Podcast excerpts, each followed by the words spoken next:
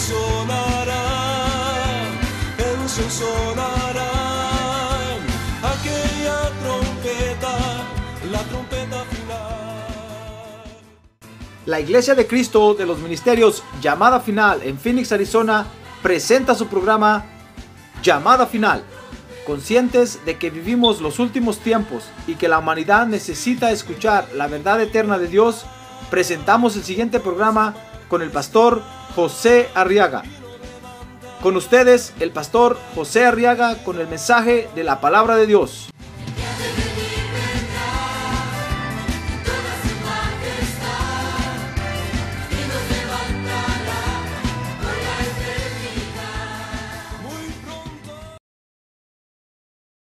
San Marcos capítulo 8, verso 22 al 26, dice la Biblia, que llegaron a Bethsaida y le trajeron un ciego y le rogaron que lo tocara. Y tomando de la mano al ciego lo sacó fuera de la aldea. Mire, lo tuvo que sacar fuera de la aldea. Y después de escupir en sus ojos y poner las manos sobre él, le preguntó, ¿ves algo? Y levantando la vista, dijo, veo a los hombres, pero los veo como árboles que caminan. Y entonces Jesús puso otra vez las manos sobre sus ojos y él miró fijamente, y él miró, dice, fijamente y fue restaurado. Y lo veía todo con claridad. Dice el verso 26, y lo envió, y lo envió a su casa diciendo, ni aún en la aldea entres. ¿Quiere leer ese último verso conmigo? El verso 26, todos en voz alta.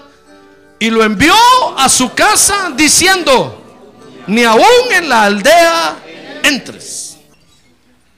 Muy bien, fíjese que con la sanidad de este ciego, dice el verso 22, que era un ciego que vivía en, en un lugar llamado Betsaida, que quiere decir casa del pescado, estaba a la orilla del mar. Fíjese que con la sanidad de este ciego que vivía en Bethsaida, cuando el Señor lo sanó, dice el verso 26 que sabe, sabe a dónde lo envió. ¿A dónde lee usted que lo envió ahí que leímos en voz alta? A mi casa. no, a su casa del, del ciego. A la casa del ciego lo envió. Dice que lo envió a su casa, fíjese.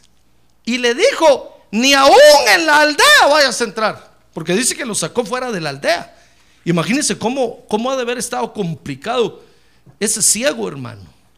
Que el Señor lo tuvo que sacar fuera de la aldea, lo tuvo que alejar de todos. Imagínense cómo, cómo a veces hay, hay creyentes que están tan, tan trabados, como decimos comúnmente, hermano, que no, no es sencillo sanarlos. Si, si el Señor Jesús, Dios mismo ahí, fíjese hermano, no lo hizo así delante de todos, sino que lo agarró de la mano y lo sacó de la aldea, se alejó de todos y cuando estaban solos allá, mire, mire lo que hizo, dice que le escupió en los ojos. Y le puso las manos encima y le preguntó, ¿ves algo? Y dice que el ciego levantando la vista, dice que dijo, sí, veo a hombres, pero los veo como árboles que caminan. Ay, dijo el Señor, se me pasó la fuerza. sí, porque sabe, lo que sucedió ahí es que le abrió los ojos espirituales, hermano. La Biblia dice que nosotros los hombres somos árboles. En el mundo espiritual nos ven como árboles. Por eso, por eso ve usted que en el Génesis, cuando Dios puso a Adán y Eva, ahí dice que estaban rodeados de árboles, eran seres, hermano. No crea usted que eran árboles como ese que está ahí afuera en el jardín y no, no. Eran, eran seres que estaban ahí con ellos en el huerto y que hablaban con ellos y se relacionaban con ellos. Dios le puso, el Señor le puso la mano a ese ciego, le dijo, ¿ves algo? Sí, le dijo, veo a los hombres, pero los veo como árboles. Ay, dijo el Señor, corre y va de nuevo. Permítame que diga así, hermano. No estoy diciendo que el Señor se equivoca. No, lo que estoy diciendo es que hay situaciones tan complicadas a veces, hermano, que para, para el mismo Dios es complicado. No le digo que Dios tiene un problema. Le he enseñado eso, ¿verdad? ¿Sabe cuál es el gran problema que tiene Dios? Y es que lo ama a usted, hermano. Es más fácil amar a un ángel que a usted. El problema de Dios es que se metió a amarnos a nosotros. Y miren qué problema se metió, hermano. Pero como es Dios, va a solucionar el problema. Ah, gloria a Dios, gloria a Dios. Lo va a solucionar. Lo va a solucionar. Porque usted y yo estamos tan, tan emproblemados que hasta, hasta para que nos amen como cuesta, hermano. No nos dejamos amar por Dios. Nos escondemos, nos corremos, nos huimos de Él. Y Él lo único que quiere es amarnos. ¿Ya ve qué problema tiene Dios? Imagínese cómo no va a tener problema su esposa. ¿Cómo no va a tener problema su esposo? ¿Cómo no vamos a tener problema, hermano? Si Dios mismo tiene problema con nosotros, ¿cuánto más nosotros para amarnos entre nosotros? Hay situaciones tan difíciles como la de este ciego que el mismo Señor lo tuvo que separar y alejar para que no tuviera ninguna intervención ni mala influencia cerca de él. Y aún así, orando por el ciego, fíjese que le escupió en los ojos, le puso las manos encima. El ciego miró más de la cuenta. El Señor dice que volvió a orar, hermano. Y entonces el ciego ya abrió los ojos y empezó a ver claramente. ¿Cuántas oraciones necesitará usted, hermano? Eso, eso, eso, eso, eso le pasó al Señor Jesús. Eso le pasó al Señor Jesús, que es Dios. Ahora imagínese yo que soy un hombre y voy a orar por usted. ¿Cuántas veces tendré que orar por usted, mi estimado hermano? No digo dos. Dos por un millón de veces necesitamos que oren por nosotros. ¿Comprende? Mire las cosas que le pasaron al Señor cuando estuvo en la tierra, hermano. Entonces, con esta, con esta sanidad que el Señor hizo, fíjese, dice el verso 26 que cuando el ciego miró, lo envió primero a ver su casa. Por eso le dijo, mira, ni entres en la aldea ahora que miras, vete a tu casa, porque lo primero que tienes que ver es tu house, tu home, sweet home. Lo primero que tienes que ver es tu casa, ciego. No vayas a pasar a la aldea a, ver otra cosa, sino que primero tienes que ir a ver tu casa. Entonces, quiero que vea conmigo que con este envío el Señor ahora nos asigna otra comisión, hermano. Mire qué interesante está eso. Ahora que tiene un lado, ánimo, hermano, esto está interesante. Ahorita va a empezar la guerra, va a ver. Se va a poner emocionante. Ya les hablé la parte romántica que dice del, amor para las hermanas, ahora les voy a hablar de la guerra para los hermanos. Fíjense que esta otra comisión, hermano, es la comisión de ir primero a poner los principios bíblicos a nuestra casa antes que en algún, en algún otro lado. Esa es la comisión. Por eso le dijo, mira, ciego, vete a tu casa, por favor. Es allá donde tienes que ir a ver primero cómo está tu casa. Porque imagínate cuántos años haces que no, que no la ves. Imagínate cómo va a estar de patas arriba. Peor si el ciego vivía solo, hermano. Imagínense, no barría ni sacudía cómo estaba esa casa, hermano. Entonces el Señor le dijo, por eso el Señor le dijo, no, no, ciego, ¿sabes qué? Vete a tu casa, por favor. Eso, ahí tienes que ir a ver primero. Anda a arreglar tu casa. No vayas a pasar por ningún otro lado. Porque es ahí donde primero tienes que ir a arreglar lo que se tenga que arreglar. Es ahí, fíjese hermano, donde nosotros tenemos que ir primero a poner los principios bíblicos que Dios nos da, antes que en algún otro lado, hermano. Fíjese que dice la Biblia que el Señor le dio los principios bíblicos a Israel. Y con esos principios Israel tenía que vivir. Dice, por ejemplo, Deuteronomio 11, 18, vea conmigo. Dice Deuteronomio capítulo 11, verso 18, que les dijo, grabad pues estas mis palabras en vuestro corazón y en vuestra alma. Atadlas como una señal a vuestra mano y serán por insignias entre vuestros ojos. Lo que el Señor, lo que el Señor quería, hermano, era que Israel viviera con los principios que Él les, que él les, les estaba dando. Dios no quería que su pueblo viviera con otros principios, hermano. Tal vez usted ha escuchado que en el mundo hay principios morales, principios éticos, hay principios familiares, fíjese. Si usted va a un trabajo, va a ver que en, todo trabajo hay reglas. Si usted va a la escuela, hay, hay reglas, hay procedimientos. Esos son los principios. Esas son las políticas de cada lugar. Pues Dios le dijo, le dijo, le dijo a Israel, yo les voy a dar mis principios, mis políticas, mis procedimientos. Y quiero que con esos principios ustedes vivan. Porque esos principios, les dijo Dios, mire hermano, los principios de Dios nunca van a pasar. Nunca van a pasar. Por ejemplo, dice el Salmo 119, 160. El Salmo 119, 160 dice, la suma de tu palabra es verdad y cada una de tus justas ordenanzas es ¿qué? Eterna. eterna. A ver, diga, es eterna. Porque los principios de Dios nunca van a pasar, hermano. Por eso Dios se los dio a Israel y le dijo, mira, vivan con estos principios, porque estos principios nunca van a pasar. Estos principios son firmes y son estables. ¿Acaso no el Señor Jesús enseñó que el que oye su palabra y la pone por obra es como el que levanta su casa sobre una roca? Que viene el viento y la tempestad y soplan y no botan la casa. Ahí está hablando de sus principios. Pero el que oye mi palabra, dijo, y no los pone por obra, es como el que edifica su casa sobre la arena. Que viene el tsunami y bota la casa y les arrebata todo y destruye todo. Y el Señor dijo, y, los, y los dueños de esa casa van a sufrir mucha pérdida.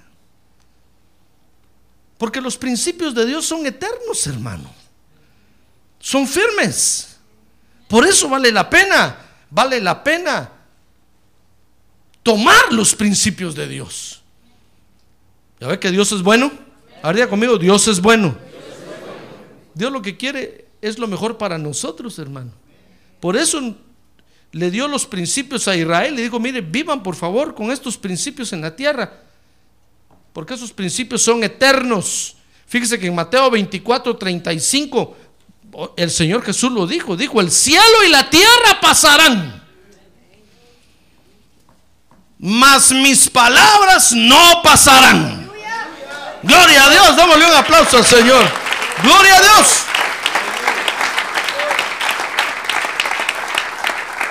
Todo va a pasar, ¿qué le parece? Pero los principios de Dios no van a pasar nunca, hermano. Van a seguir firmes. ¿Ya se dio cuenta? ¿Quiere ser usted eterno? A ver, pregúntale aquí tiene un lado, ¿quiere ser usted eterno? ¿Quiere ser eterno?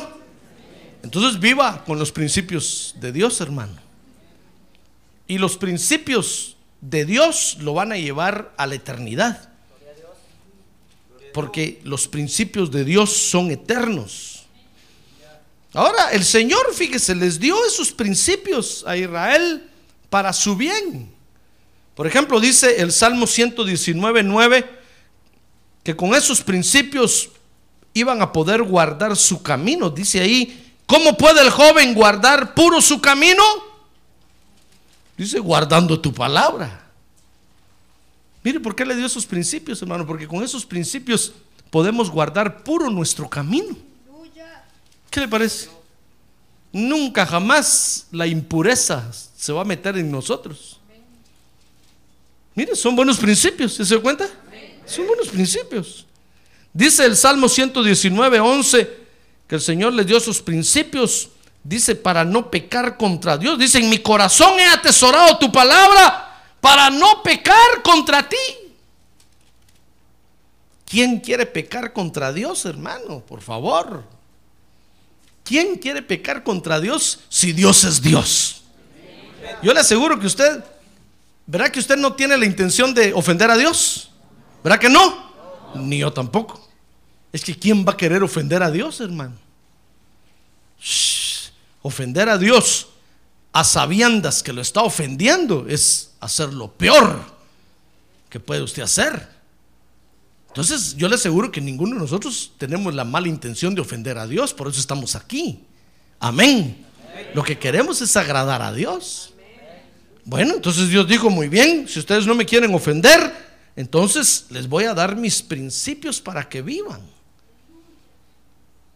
Para, que no, para, que, para no pecar contra Dios. Y dice el Salmo 107, verso 20. Busque eso ahí. Salmo 107, verso 20. Busque en su Biblia. Dice que Él envió su palabra. ¿Y qué pasó? Y los sanó. ¿Y qué más? Y los libró de la muerte. Miren lo que hacen los principios de Dios, hermano. Si todo lo que Dios quiere es el bien para nosotros, hermano. Dios les dio sus principios para sanarlos y para librarlos. Y fíjense que, y, todavía, y, todavía el Señor le dijo a Israel, miren, y, y, por si de repente tienen alguna duda con alguno de mis principios por ahí, porque dijo Dios, no faltará a aquellos que ¿Cómo cuesta que dijeran, hermano?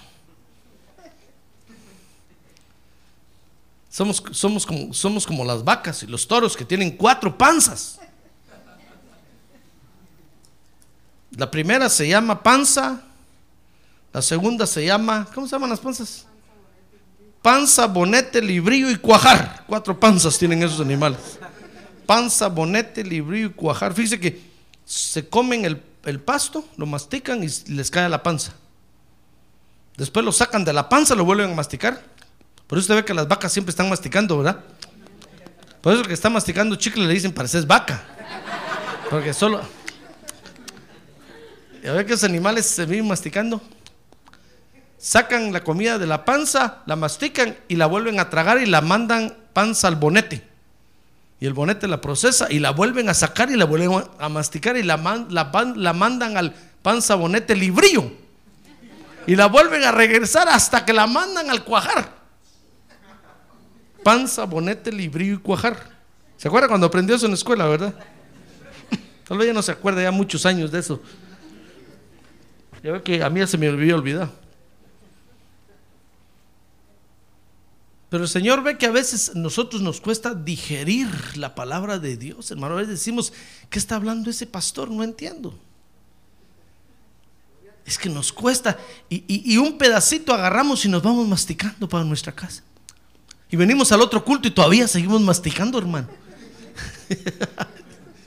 Entonces Dios dijo muy bien, por si de repente tienen duda con alguno de mis principios, mire, dice Deuteronomio 17.8 Mire cómo es Dios de bueno, hermano. Busque Deuteronomio capítulo 17, verso 8 y gócese conmigo ahora. Fíjese que dijo, si un caso es demasiado difícil para que puedas juzgar, como entre una clase de homicidio y otra, o entre una clase de pleito y otra, o entre una clase de asalto y otra, siendo casos de litigio en tus puertas, te levantarás y subirás al lugar que el Señor Dios escoja. Y vendrás al sacerdote levita o al juez que oficie en aquellos días e inquirirás de ellos y ellos te declararán el fallo del caso. Dice el verso 10, y harás conforme a los términos de la sentencia que te declaren desde aquel lugar que el Señor escoja y cuidarás de observar todo lo que ellos te enseñen, según los términos de la ley que ellos te enseñen, según la sentencia que te declaren, así harás. No te apartarás a la derecha ni a la izquierda de la palabra que ellos te declaren. Y el hombre que proceda con, con presunción, no escuchando al sacerdote, que está ahí para servir al Señor tu Dios, ni al juez, ese hombre morirá. Así quitarás el mal de en medio de Israel. Entonces, como que el Señor hubiera dicho, miren, si de repente tienen duda con alguno de los principios de mi palabra, muy bien, perdón hermanos, les voy a dejar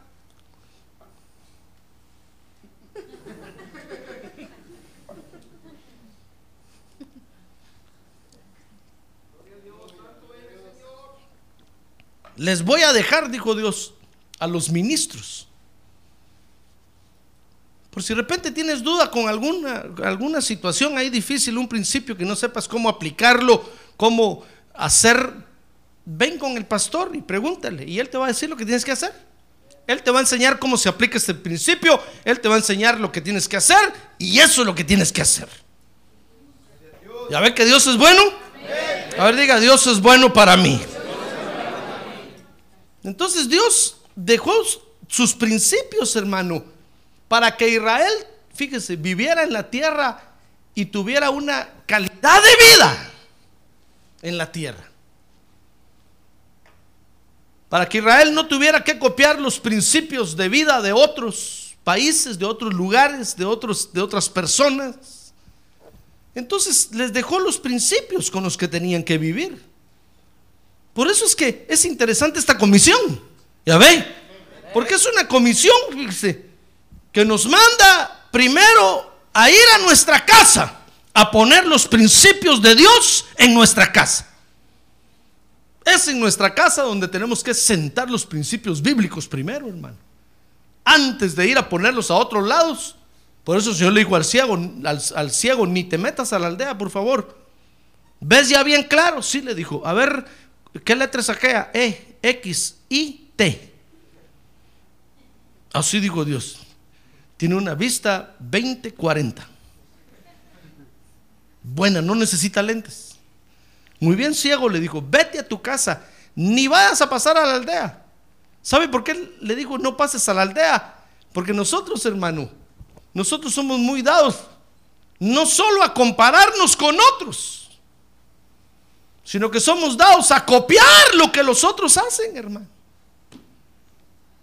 Si, nosotros, si Dios le habla a usted hoy aquí, fíjese, y usted sale del culto y en lugar de tomarse un cafecito aquí con las hermanas de Protemplo, se pasa al McDonald's, te dice, vamos al McDonald's y ahí platicamos tranquilamente hasta la una de la mañana.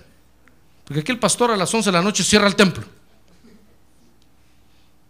Y si usted se pasa al McDonald's, a saber qué va a oír ahí, hermano. Y la bendición que lleva de aquí ya no la va a llevar hasta su casa. La va a perder en el camino. Y es a su casa donde usted tiene que llegar primero a sentar los principios bíblicos, hermano. No es en otro lado, ni mucho menos dejándolos tirados por el camino. Por eso el Señor le dijo a este ciego, muy bien ciego, ya miras, Mira, el Señor, ¿sabe usted que el Señor nos está abriendo los ojos aquí en la iglesia, verdad? Aquí es donde empezamos a mirar, hermano. Ya ve que a algunos se les pasa la mano, a veces el Espíritu Santo se le pasa y empiezan a ver más cosas. Ven ángeles y ven al Señor y ven. Y nosotros decimos, ¿qué está mirando? Yo, yo no miro. Yo, pero ni la palabra de Dios miro. Y aquel mira de más. Es que aquí nos están abriendo los ojos, hermano. Ah, gloria a Dios, nos están abriendo los ojos.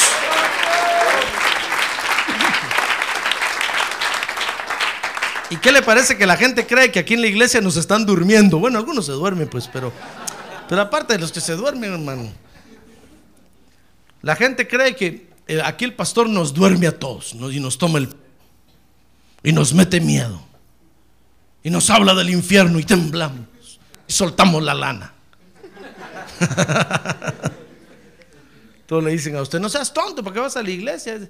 Ahí ese pastor los manipula a ustedes con el mensaje.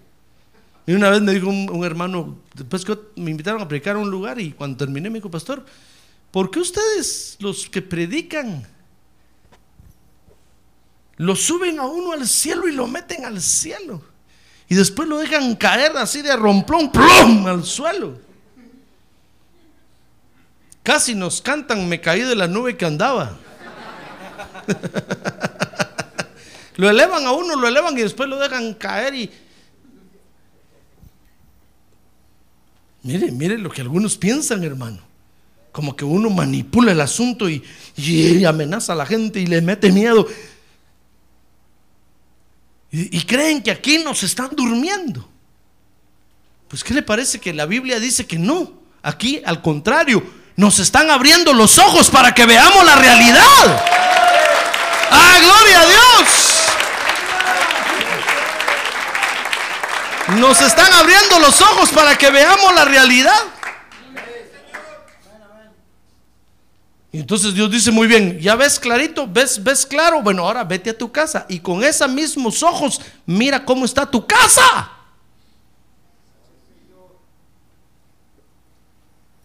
Eso es lo primero que tienes que hacer, le dijo al ciego. Con estos mismos ojos que estás mirando ahorita, no, no te distraigas en ningún lado. Vete a tu casa y mira cómo está tu casa. Mira sobre qué principios se está edificando tu casa. Porque, hermano, el Señor no quiere que nuestra casa se, se derrumbe. El Señor no quiere que nuestra casa se desborone. El Señor no quiere que la tormenta haga pedazo en nuestra casa, hermano. El Señor lo que quiere es que tengamos una casa firme y estable, fundada, cimentada sobre la roca. Ah, gloria a Dios. Gloria a Dios. Bueno, entonces para eso tenemos que tomar esta comisión hoy, hermano. ¿Quiere usted aceptar esta comisión? levante su mano y dígale, Señor, yo acepto esa comisión hoy. Me siento comisionado hoy por ti. Baje su mano. Pues es la comisión, dice el verso 16, de ir primero a ver la casa. Lo primero que usted tiene que ver es la casa, hermano. No otra cosa. Por eso cuando usted, fíjese que cuando usted vino a Cristo, ¿qué fue lo primero que vio? No me diga. Cuando usted aceptó a Cristo, lo primero que vio fue al pastor, hermano, y usted le dijo, mamá. Y el pastor le dijo, sí, mi hijito, sí, sí, sí, porque aquí nacimos de nuevo. Y lo primero que empezamos a ver fue la casa, la iglesia. Y empezamos a ver, así se adora a Dios, oh, qué bonito. Porque antes no mirábamos eso, hermano. Dice la Biblia que antes estábamos muertos en delitos y en pecados. Cuando entramos aquí a la iglesia la primera vez, hasta pálidos veníamos. Peor si entró en estas fechas. Yo pensé que los Halloween se habían entrado aquí, hermano. ¿Qué ser usted el que venía de invitado? Venía muerto, muerto, muerto. En delitos y en pecados. Pero usted ese día aceptó a Cristo como Salvador y cuando, y cuando abrió los ojos y me miró a mí aquí y dijo, mamá. Y le dije, sí, mi hijito, sí, yo soy tu mamá. Pero también voy a ser tu papá. Lo primero que vimos fue la casa. Usted no ha visto otra cosa, sino la casa. Ya ve que los hijos, ¿qué es lo primero que ven a los papás, verdad? En la casa. Los hijos es ahí donde aprenden que está papá y mamá. Los hijos, ahí es donde aprenden todas las primeras cosas, hermano, en la casa. Para ellos no hay otro mundo, sino solo la casa. Entonces nosotros lo primero que tenemos que hacer es ver la casa. Pero nosotros nos emproblemamos, fíjese hermano, cuando empezamos a ver otras cosas. Usted empieza a ver que cómo viven los vecinos allá y usted quiere vivir así en su casa. Y nos empezamos a emproblemar la vida. ¿Acaso no, nuestros hijos llegan con las novedades de la escuela, hermano? Que la fulanita, que su papá le compró un celular. Dice, papi, yo quiero también un celular. ¿Por qué? Porque está mirando los de la otra casa. Nosotros nos emproblemamos la vida cuando empezamos a ver a los demás que están haciendo y empezamos a decir, no, ese pastor, ese pastor ya se quedó estancado. Ya no hace nada. Miren aquellos todo lo que hacen. Pero es que ¿para qué está viendo allá, hermano? Venga a ver su casa. Deje estar viendo a otros por allá. Usted tiene que ver su casa. ¡Ah, gloria a Dios! ¡Gloria a Dios! Le estoy hablando de la casa que es la iglesia. Pero también le quiero hablar de su casa donde usted vive, en su home, sweet home. America, home, sweet home. Su casa, su casa donde vive con su familia. Usted tiene que ver su casa, hermano. No esté viendo otras cosas, porque usted y yo hoy tenemos que vivir con los principios que Dios nos da. Pero si usted empieza a ver a otros, va a ver que aquellos otros hacen otros, es que tienen otros principios de vida, hermano. Aquellos están viviendo con los principios de sus abuelos, tatarabuelos, están viviendo con principios de saber de quiénes, de los griegos, de los romanos, de los atenienses. A saber con qué principios. Y nosotros no, nosotros tenemos que vivir con estos principios. Por eso el Señor le dijo al ciego, ciego, ¿ya me miraste? Sí, dijo el ciego, te miro bien, tú eres Jesús, sí, yo soy Jesús, le dijo. Muy bien, entonces ahora le dijo, ve por favor y lo primero que vas a ir a ver es tu casa. No vayas a ver otra cosa. Lo primero que tienes que reglamentar es tu propia casa. Ahí tienes que vivir con los principios que Dios te da. Amén. A ver, diga que tiene un lado. Llévese los principios a su casa, hermano. Llévese los principios. Fíjese que todos nos queremos llevar a Jesús, a Jesús a la casa, ¿verdad? Pero no nos queremos llevar su palabra, hermano. Por eso fue cuando el Señor le dijo a Saqueo, Saqueo, bájate de ahí. Saqueo se bajó con todo. Le dijo, hoy voy a cenar en tu casa. Oh, cómo no, dijo Saqueo. Me llevo al rey de reyes a mi casa y se lo llevó. ¿Qué si cuando el Señor estaba en la casa? Le empezó a ver todo lo que tenía en la casa, hermano. Y Saqueo se empezó a encoger. El Señor sin duda miró el cuadro que tenía en la esquina. Y miró a Saqueo. Le miró los muebles, hermano, y le dijo, Saqueo, mm, pura caoba, ¿verdad? Y Saqueo se encogía más, hermano. De repente ya no aguantó Saqueo. Saqueo dijo, no, no, no aguante. El Señor ya se dio cuenta que todo esto me lo robé. Y entonces le dijo, Señor, por favor, le dijo, Señor, mira, yo te traje a mi casa porque, porque tú eres el rey, pero no me traje a tu palabra. Ah, gloria a Dios, hermano.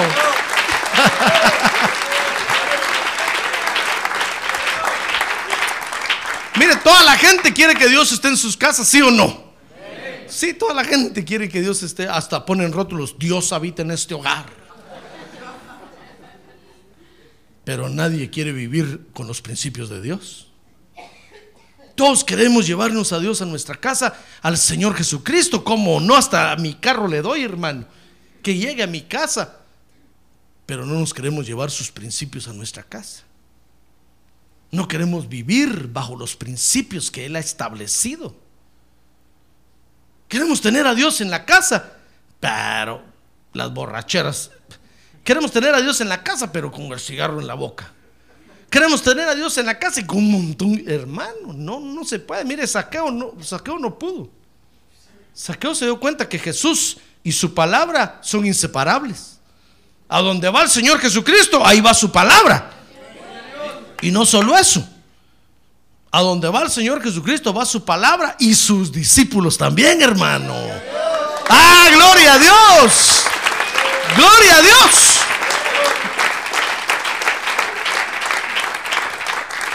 Hay quienes quieren llevarse a Jesús a la casa y no quiere que ningún hermano llegue allá. Pero es que el Señor siempre lleva gente atrás, hermano.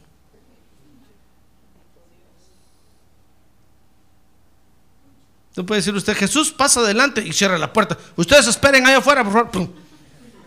No, el Señor va a decir, a ver, a ver, Pedro, Juan, vénganse, siéntense aquí conmigo. ¿Y qué va a hacer usted? Diga, a ver, José Arriaga, vente, siéntese ahí, agarra el mejor plato. Y usted, no, es que es para el Señor. No, pero él me dijo que lo agarre yo.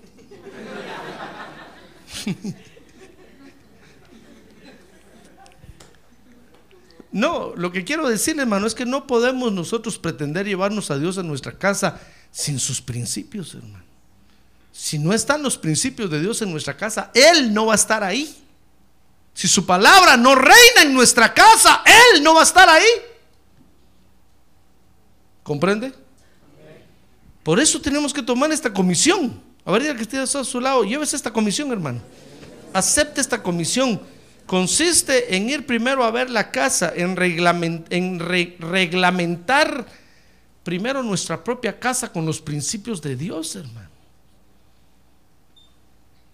Yo entiendo que usted puede estar en una casa ajena, ser huésped. Y usted dice, pastor, pero ¿cómo hago yo para poner aquí los principios si todos los que viven aquí son puros católicos y yo solo estoy rentando un cuarto? Claro, no va a llegar usted a limpiar todo ahí, hermano. No es su casa. Lo van a echar. No, pero en lo que a usted respecta, usted tiene que poner los principios de Dios por delante, hermano. ¿Comprende? Si a usted le dan un metro cuadrado para, para vivir y dormir y comer, como los chinos o los japoneses, los japoneses viven en tres metros cuadrados, hermano. Ahí tienen cama, tienen cocina, lavandería y ahí juegan. Y ahí todo, tres metros cuadrados. Por eso usted ha visto que los japoneses son especialistas en hacer carritos chiquititos, ¿verdad? Porque así tienen la mente, todo chiquita. Porque así viven ellos, ¿verdad? todo chiquito. Si a usted le dieron tres metros cuadrados para vivir, esos tres metros cuadrados usted tiene que declararlos como territorio de Dios. Si alguien quiere meter una veladora ahí, mire una veladora, pero es que es de. No, de usted fuera veladoras de aquí, no quiero veladoras. Esos son santeros. No, pero mire, ponga esa fotografía ahí nada más. No, no, no, fuera fotografías del mundo, no quiero aquí. Este territorio es de Dios. Y aquí se vive bajo los principios de Dios. ¡Ah, gloria a Dios! ¡Gloria a Dios! Por eso el Señor, dice el verso 26, no dejó que este, que este ciego que sanó fuera a ver otra cosa, hermano. Porque el problema de nosotros está cuando empezamos a ver otras cosas. Porque todo lo llevamos para la casa. Todo lo llevamos para la casa. Después en la casa nos encontramos con un montón de chunches, hermano. Chunches, no sé cómo llama usted. Estuf.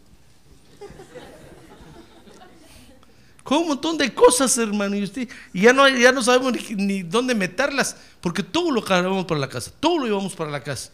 Si usted pasa por un skinny y ve que aquel está vendiendo ahí una silla toda quebrada, para, me la llevo. Y usted no sabe ni quién se ha sentado ahí, hermano. Y ahí está la silla toda vieja en su casa, ministrando pobreza, enfermedad. ¿Saber quién se sentó ahí?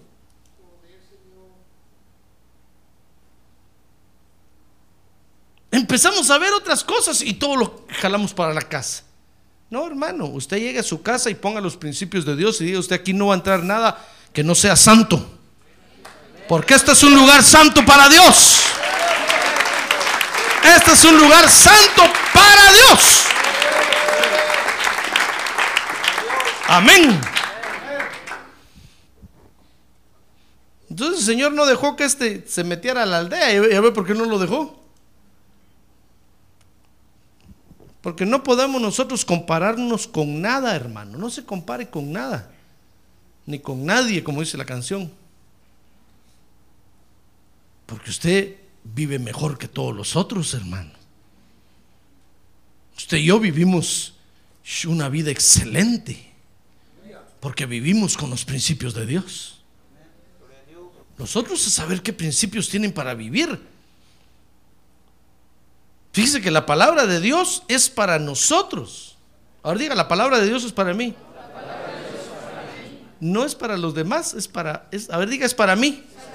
A, ver, a ver, dígale que está a un lado. No es para usted, es para mí. A ver, dígale que está a un lado. Duérmase, duérmase, duérmase. La palabra de Dios no es para usted, dígale, es para mí. Todos ahorita van a caer dormidos. La palabra de Dios es para mí, no es para usted, hermano, es para mí. A ver, diga, la palabra de Dios es para mí. A ver, diga, no es para usted. Es para mí. Dios nos da sus principios a nosotros. Entonces usted no puede estarse comparando, no se compare con los otros, porque los otros viven en otras cosas, hermano. Ya ve que ese, nuestros hijos llegan a la casa y dicen, papi, es que aquí no tenemos, allá sí tienen, pero es que, ellos viven saber, saber qué están haciendo. Nosotros aquí vivimos con los principios de Dios. Miren, no me va a venir a decir usted aquí, pastor, aquí no tenemos arbolito de Navidad. En aquellos de la esquina sí tienen. Pero es que quiero saber con qué principios viven, hermano. Nosotros aquí vivimos con los principios de Dios. No van a decir, pastor, ¿y usted por qué no se viste de Santa Claus?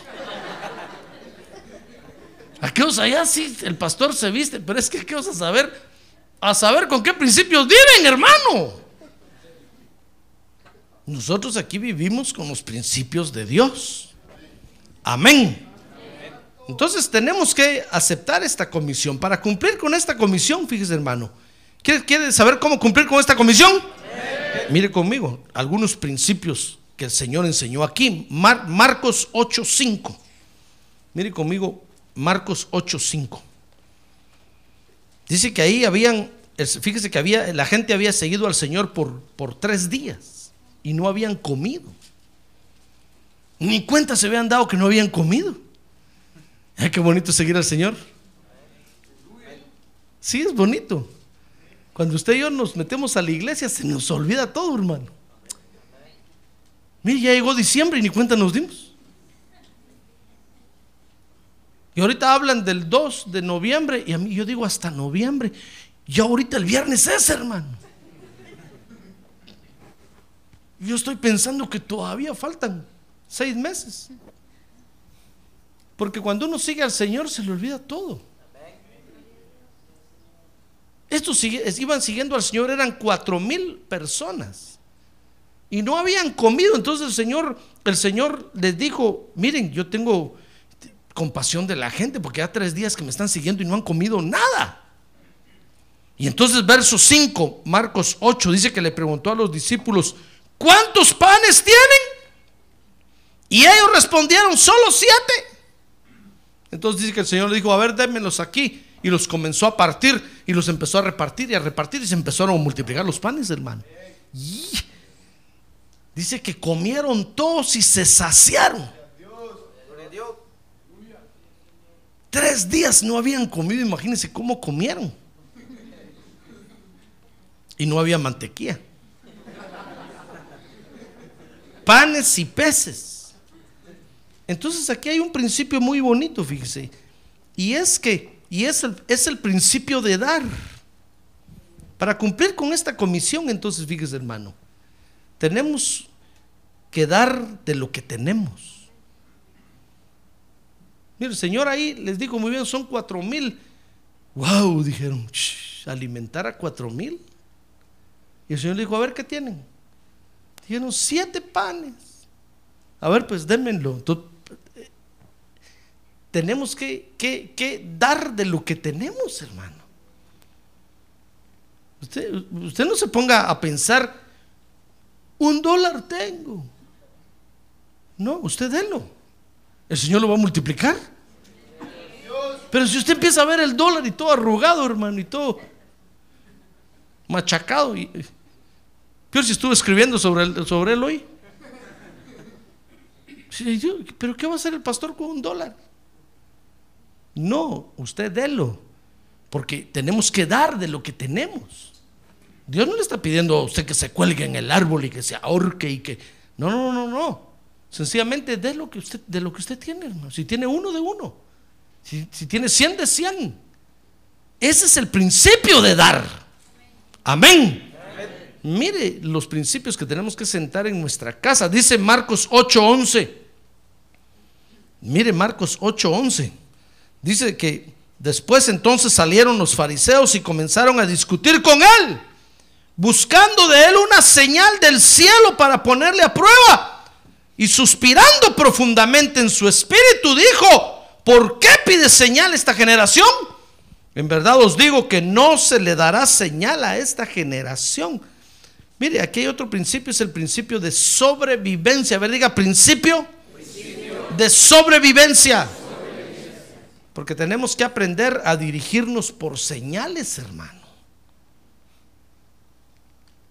Esos estaban pidiendo señales. Y el Señor, ¿sabe? En, en el pasaje paralelo, el Señor les dijo, miren ustedes, cuando saben mirar el cielo, cuando miran que hay muchas nubes, dicen, corramos porque ya va a empezar a llover. Y les habló de otras señales ahí, les dijo, ustedes saben, saben, conocen las señales de los tiempos, pero el tiempo que estamos viviendo hoy no lo conocen. Entonces tenemos que aprender a dirigirnos por señales. Dese cuenta, hermano, que los principios que el mundo tiene nunca le han funcionado al mundo. Jamás. Usted dirá, pastor, ¿y cómo sabe usted? Pues mire cómo viven. Y usted se va a dar cuenta que no les funcionaron. Los principios con los que vivieron nuestros antepasados nunca les funcionaron, hermano.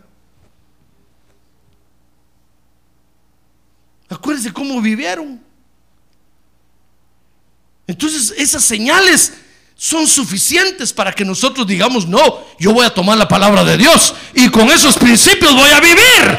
Voy a vivir diferente. Voy a vivir de otra forma.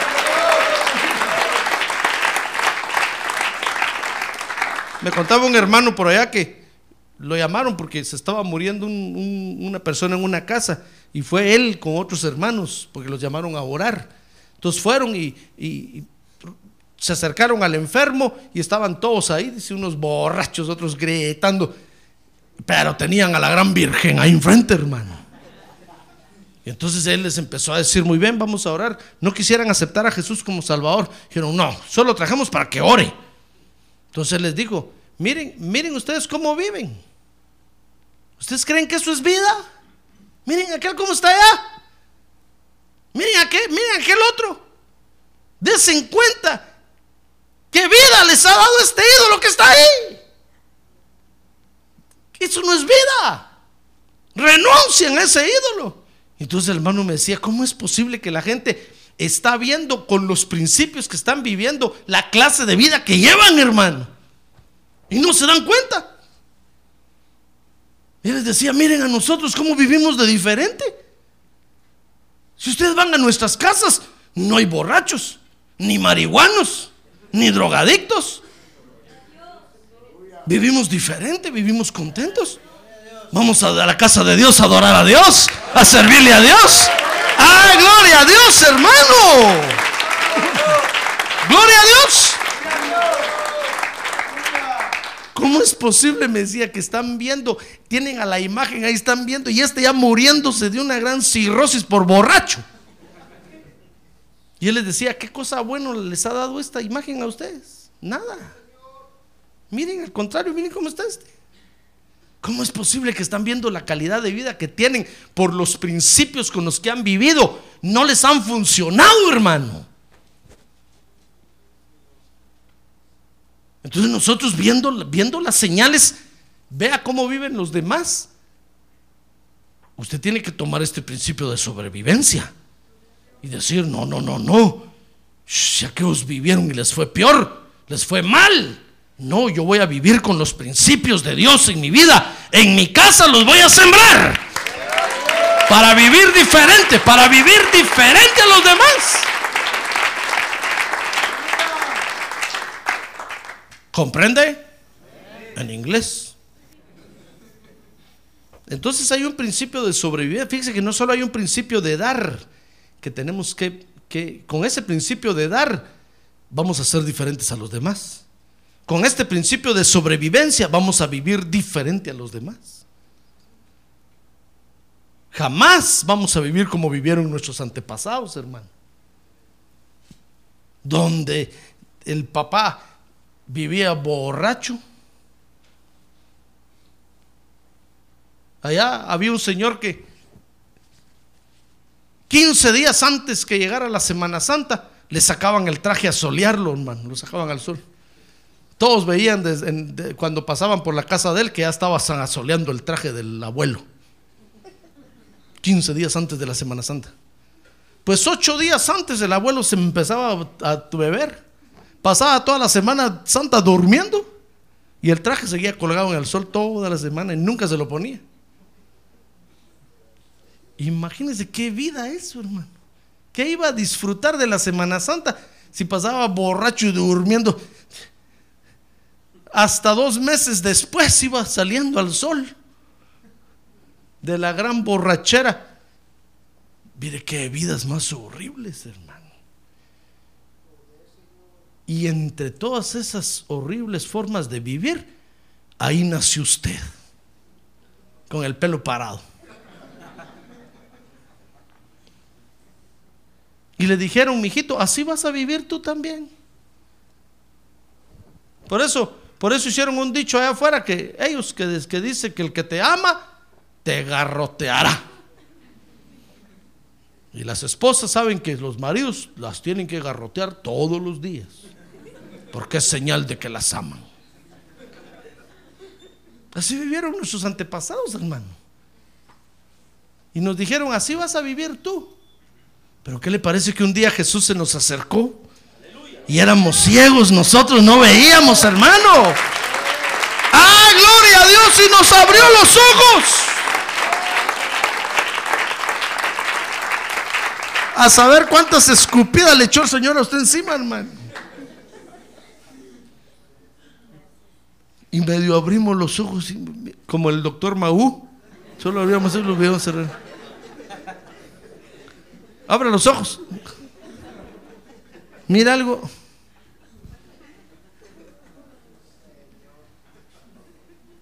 Y poco a poco nos fue abriendo los ojos, poco a poco nos fue abriendo los ojos. Y poco a poco fuimos viendo, fuimos viendo, fuimos viendo, fuimos viendo. ¡Ah, gloria a Dios! A ver, diga, gloria a Dios. Hermano, y la gente cree que aquí en la iglesia el pastor nos toma el pelo. Si supiera que abriéndonos los ojos está. Como no vivimos como ellos, dicen, no, es que ahí te están tonteando. Hasta cara de tonto tenés. Estoy más vivo y más alerta que cualquiera. ¡Ah, gloria a Dios! A ver, diga, gloria a Dios. Entonces hay un principio de sobrevivencia que tenemos que sentar en nuestra casa, hermano. Solo mire cómo viven los demás y es suficiente para que usted le diga a su familia, miren, ¿saben por qué no hacemos nosotros saqueo? Porque miren cómo viven esos. Nosotros tenemos que vivir diferente. Dice, dice Marcos 8:15, hay otro principio ahí.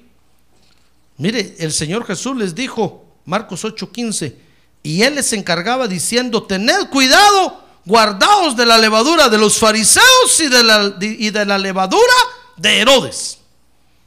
Porque tenemos que cuidarnos de la hipocresía, que es la levadura de los fariseos, y de la, y de la política, que es la levadura de Herodes. Es decir, no podemos, no podemos caer en hipocresía, hermano. Venir a la iglesia y llevarnos a Jesús sin llevarnos su palabra. Eso es hipocresía. Que era en lo que cayó Saqueo. Saqueo era un recaudador de impuestos y dice que le robaba al pueblo, hermano. Recibía mordidas. Porque lo mandaban a cobrar el impuesto y le decían, ¿cuánto tiene que pagar usted? Mil dólares. Pues, eh, ¿sabe qué? Voy a reportar aquí que usted tiene que pagar 200, pero deme 200. Y solo paga 400 los libros de 600. Entonces, Saqueo se llevaba su mordida. Y ese día que el Señor le dijo, Saqueo, voy a ir a tu casa. ¡Oh! Dijo Saqueo, qué bueno, me saqué el premio mayor. Saqueo se sintió importante en ese momento, porque delante de toda la gente Jesús se paró y miró hacia el árbol. Ahí estaba Saqueo subido, ¿se acuerda, verdad? Porque dice que era chaparro y la gente no lo dejaba ver. Entonces subió a un árbol para ver a Jesús cuando iba pasando. Y entonces, ¿cuál fue la sorpresa? Que el Señor se paró y miró al árbol y le dijo, ¡Ey, saqueo! Bájate porque hoy voy a ir a comer a tu casa. Uy, saqueo dijo, lo importante que soy, tenía que verse en todo esto. Se bajó saqueo, hermano. Le dijo, ¿cómo no, señor? Con mucho gusto. Vamos a mi casa. Que si cuando estaba en la casa le estalló la bomba, hermano. Porque el Señor empezó, sin duda, no dice la Biblia, pero sin duda empezó a verlo todo. Y Saqueo le dijo, Señor, por favor ya no. Hasta cuatro veces voy a devolver si en, si en algo he defraudado a alguien, le dijo. Dijo el Señor, ¿cómo no saqueo? Le arregló la casa saqueo. Entonces, eso es hipocresía si nosotros queremos llevarnos a Jesús, la bendición de Jesús, pero no nos queremos llevar su palabra. Eso es hipocresía. Porque queremos vivir con la bendición de Dios, pero no queremos vivir con los principios de Dios, hermano. Entonces, Señor, digo, tengan cuidado con la hipocresía, pero también tengan cuidado con la política. Porque, porque tampoco es bueno, hermano, aparentar lo que no somos ni tenemos. Eso es la política. Entonces aquí hay otro principio muy importante que tenemos que sentar en nuestra casa. Es el, es el principio de la verdad. Amén. Es el principio de la verdad, hermano. Tenemos que ser auténticos. Amén. Dice la Biblia que Dios está buscando adoradores en espíritu y en qué. Y en verdad. Auténticos. No, no mentirosos, aparentadores. No, hermano, esos no, no prosperan. Dice la Biblia que el impío no prosperará en la congregación de los justos.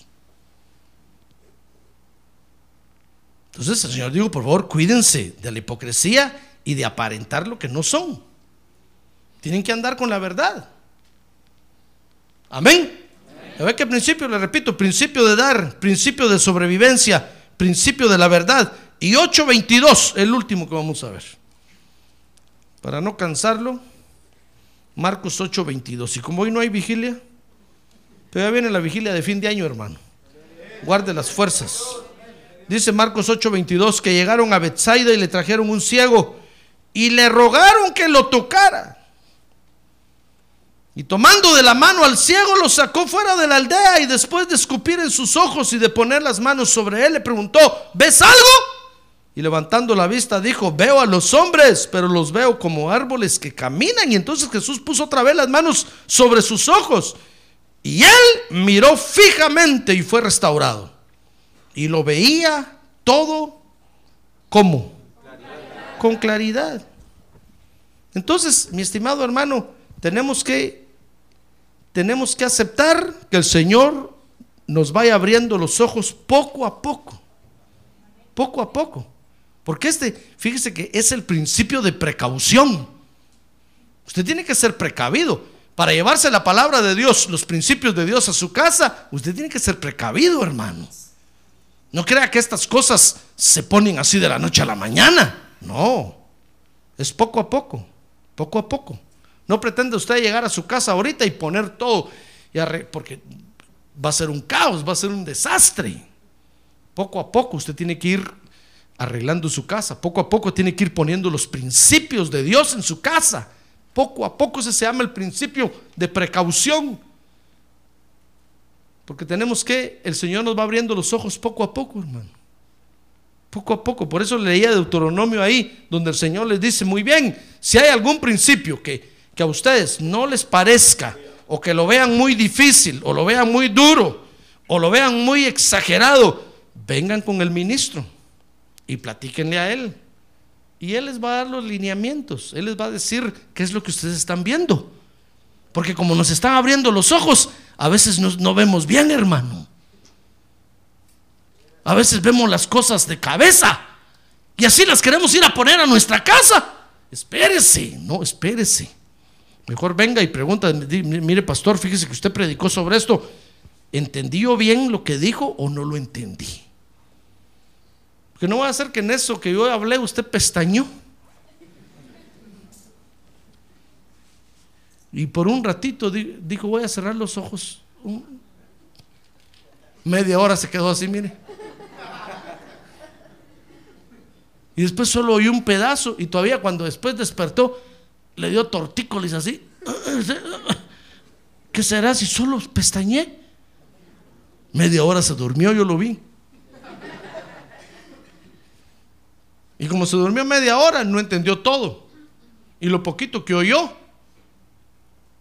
lo quiere ir a poner a su casa y todavía dice, el pastor dijo. Hermano, y se durmió todo el mensaje.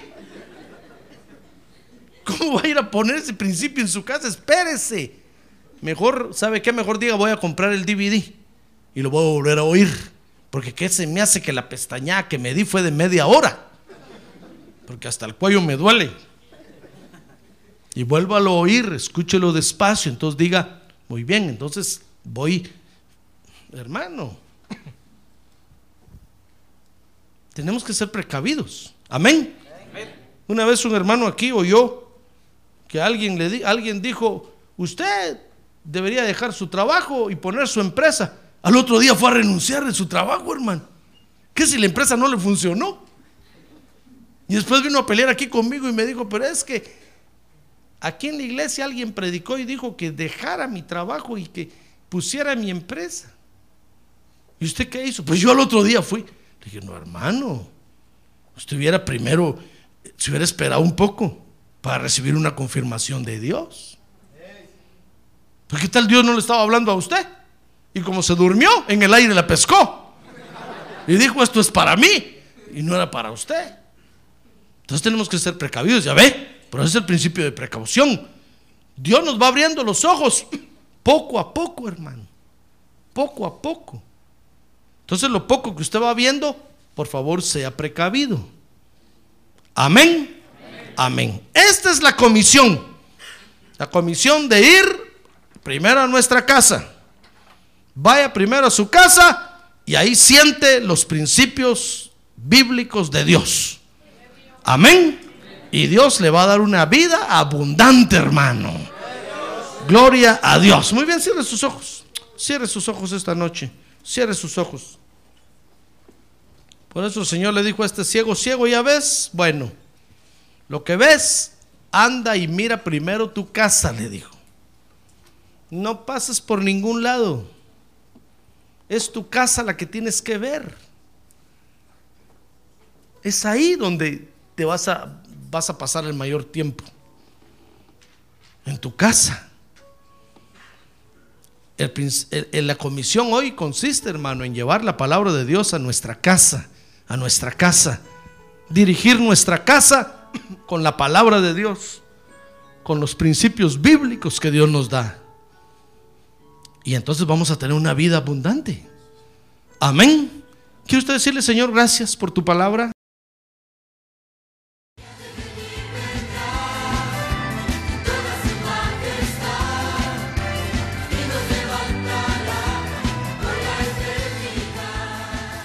La Iglesia de Cristo de los Ministerios, llamada final en Phoenix, Arizona, cumpliendo con la comisión de Joel 2.1, presentó su programa, Llamada Final.